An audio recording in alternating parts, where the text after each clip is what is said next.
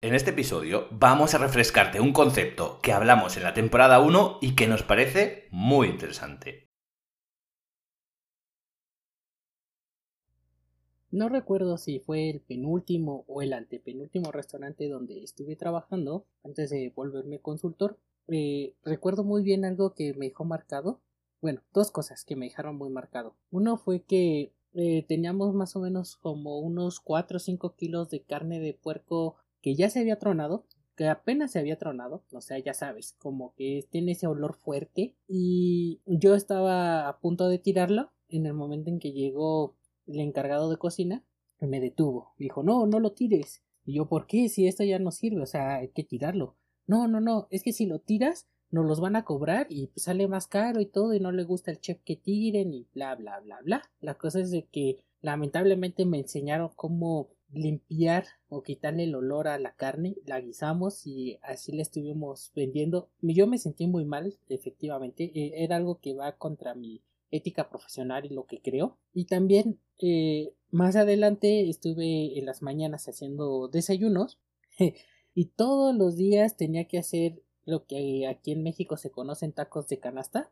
El buen mexicano va a reconocerlos. Los que no han, hagan de cuenta que son una tortilla va con un relleno y se pone en una canasta caliente a que se suden. Mm, vamos a decirlo de una forma rápida. Entonces, ¿qué pasaba? Todos los días tenía que estar haciendo tacos. ¿Qué pasaba? Al día siguiente había los mismos números de tacos que yo hacía al día anterior. ¿Qué pasaba? Todos esos tacos se tiraban porque al final en cuentas nos decían que nos los comiéramos, pero pues, no todos los días vas a estar comiendo de lo mismo, te hartas, te cansas. Entonces, si ya tu mismo personal no lo quiere, ¿qué haces con él? Lo terminas tirando. Yo por más que estuve hablando con el chef varias veces diciendo que no deberíamos hacer porque no se venden y es algo que nada más estaba haciendo perder dinero, no, él decía que los, los tenía que seguir haciendo.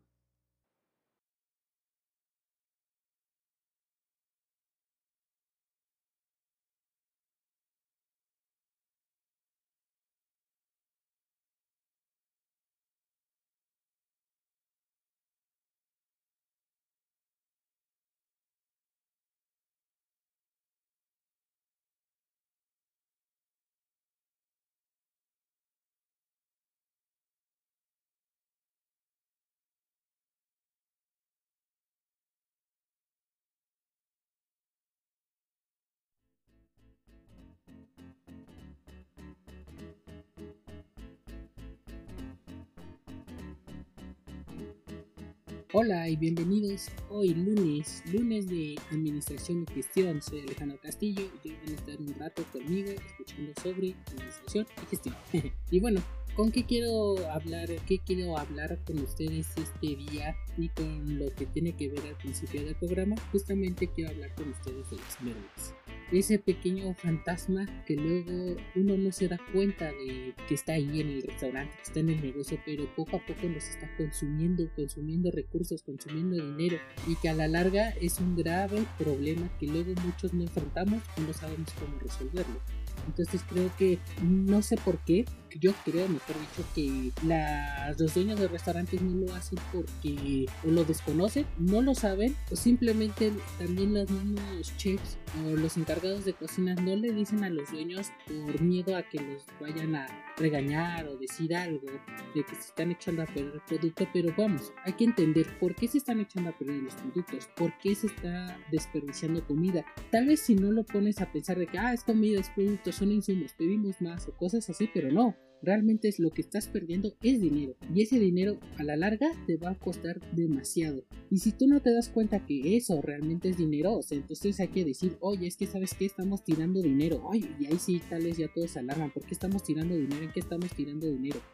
Porque muchas veces cuando dices que estás tirando comida, de momento muchos dicen, ah, pues es que se echó a perder o algo. Tal vez no le toman mucha importancia, pero realmente es algo muy, muy, muy importante. Como ya les platicaba al principio del programa, en esta experiencia que tuve, eh, muy fea, la verdad, fueron de las cosas que hicieron que yo me fuera de ese restaurante por su mala ética. Y, y eso que era un restaurante en una zona muy prestigiosa aquí en México. O sea, realmente era un restaurante, vamos a decirle, como de una gama gama alta y aún así te estaban dando a clientes de esa anchura, ese tipo de calidad y ese tipo de cosas. Digo, hay muchas veces que los clientes no realmente no saben lo que están recibiendo y eso es muy feo. Hay que ser siempre muy sinceros con, con lo que uno prepara, lo único que uno hace y ser muy éticos.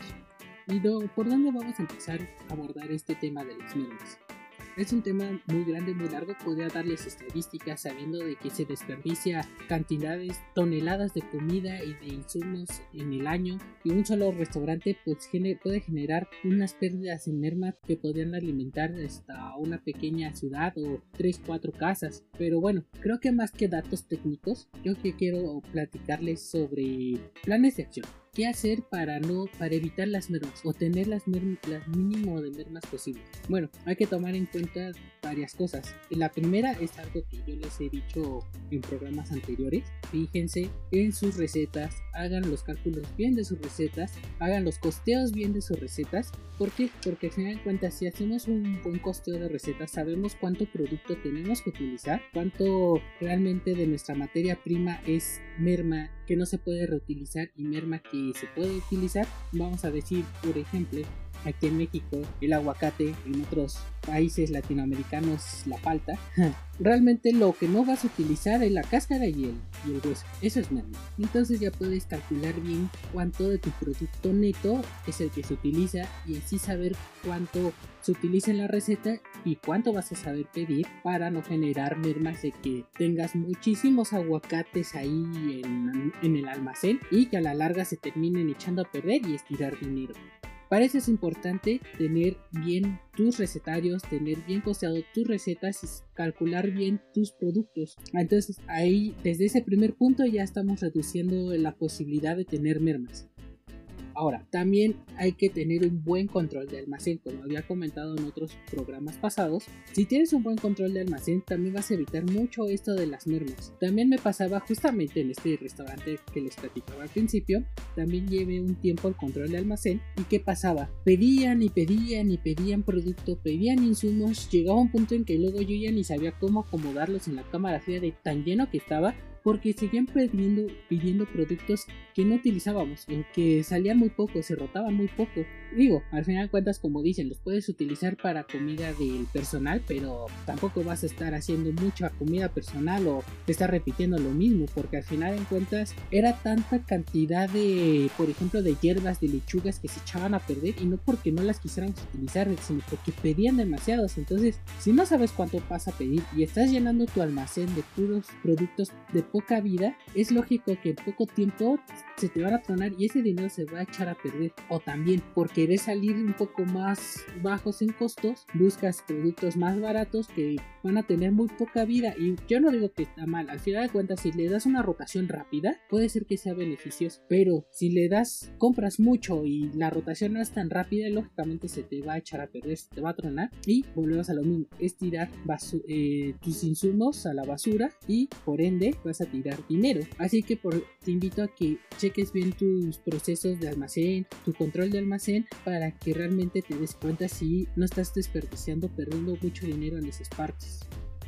La tercera cosa en la que te tienes que fijar para evitar las mermas y la pérdida de dinero por mermas es capacita a tu personal. Algo que hemos que he comentado en programas pasados es lo mismo. O sea, si tú capacitas de buena manera a tu personal, van a cortar bien las cosas, van a preparar bien las cosas y eso va a reducir tus mermas y van a tener más aprovechamiento los productos. Por ejemplo, algo que me hace recordar en un trabajo donde estuve también eh, fue cuando le quise enseñar a un chico cómo tenía que cortar pescado, cómo lo tenía que limpiar y también cómo tenía que limpiar este cañas de carne, o sea, eran los lomos completos de carne, les tenías que quitar el espejo que se les hace eh, entre la carne y el músculo. Y bueno, la cosa es que, que, yo le expliqué cómo tenía que pasar el cuchillo, la técnica correcta y todo. Me fui a hacer otras cosas y al momento que regresé yo vi cómo la pieza de carne estaba toda como picoteada, como si lo hubieran cortado con un, con un, eh, con unas tijeras. El pescado estaba mal cortado, mal porcionado Y sí me enojé y le dije, oye, ¿qué pasó aquí? ¿Por qué está todo así? No, es que estuve intentando y me costó. Y le digo, sí, pero no es la técnica. O sea, se desperdició mucho y ese fue un gran problema. Realmente reconozco que en ese momento apenas estaba aprendiendo muchas cosas. Estaba aprendiendo cómo, cómo enseñarle a los nuevos, a los chicos nuevos de cocina. Y yo tenía que haber quedado, estado ahí revisando cómo tenía que hacer los cortes para corregirlos. Más que regañarle y decirle que tal vez no era bueno, no servía y mandarlo a otro lado. Ahí fue error mío. Entonces, si yo le hubiera enseñado de buena manera cómo tenía que cortar eso, al final en cuentas iba a ser alguien más productivo, iba a desempeñar un mejor trabajo, iba a generar menos merma o no iba a generar merma, porque ya iba a saber cómo se tienen que hacer los procesos.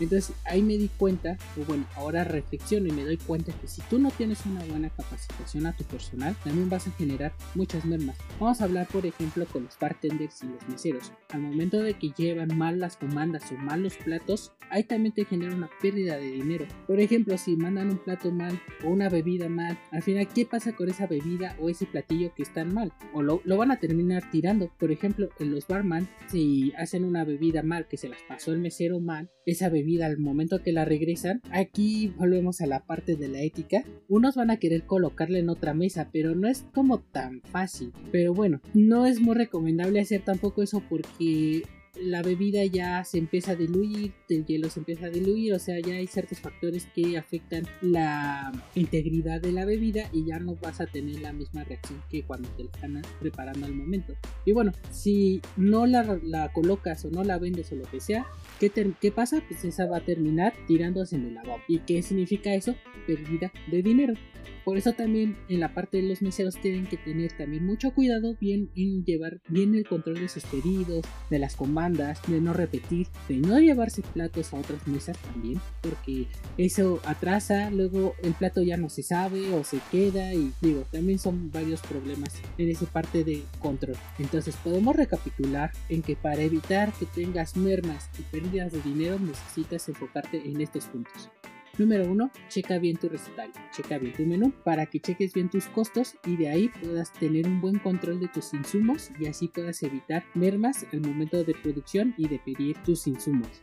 2. Tiene un buen control de inventarios. Si tienes un buen control de inventarios le vas a dar la rotación necesaria a tus productos y vas a evitar que se echen a perder estando a la espera de su, su procesamiento. También vas a estar teniendo producto fresco y no rezagado. También esa es una buena impresión porque al final en cuenta si están rezagados o al momento de preparar no vas a tener la misma calidad, la misma duración del producto y lo puedes terminar tirando también. Entonces lleva un buen control de inventarios y de almacén Tercero, capacita bien a tu personal para que haga bien sus procesos, sus productos y sus elaboraciones y así no tengas que tirar platillos mal elaborados, mal hechos o tengas que pérdidas de, merma por malos procesos o malos cortados. Entonces capacita bien a tu personal y te va a tener también, va a estar más efectivo, van a ser personas que te van a dar un mejor aprovechamiento y rendimiento de tu restaurante y van a evitar merma. Y la cuarta, ten un gran control de tus pedidos. Ahí sí, explícales bien que estén atentos, tu branding, digo tu briefing para que les expliques qué hay, qué no hay, cómo lo tienen que llevar, eh, capacita bien a tus meseros, a, tus bartenders para que no se confundan en órdenes y puedan llevar un buen ritmo y así evitar comandas repetidas o platos mal eh, equivocados o llevados a, a mesas equivocadas para que no tengas esas pérdidas también de mermas por mal control de sala. Si llevas a dominar o empiezas a controlar todos estos aspectos, vas a ver que poco a poco vas a tener un mejor rendimiento y van a bajar tal vez esos números rojos que no sabías de dónde iban o que tú pensabas que eran insumos muy caros o que se estaban gastando insumos de más por ciertos productos. Si empiezas a llevar un control de tus mermas, el control como hemos, como te he comentado, de tus recetas, de tu inventario, de tu capacitación, del, del control de la actividad en el restaurante, esas mermas van a ser mínimas y no vas a perder tu dinero. Todo lo contrario, vas a tener más rendimiento con la misma cantidad de dinero o hasta con menos cantidad de dinero vas a tener más. Y bueno, espero que te haya gustado este programa. Cualquier duda, comentario, sugerencia, ya sabes, nuestras redes sociales están abajo de la en la descripción de este programa.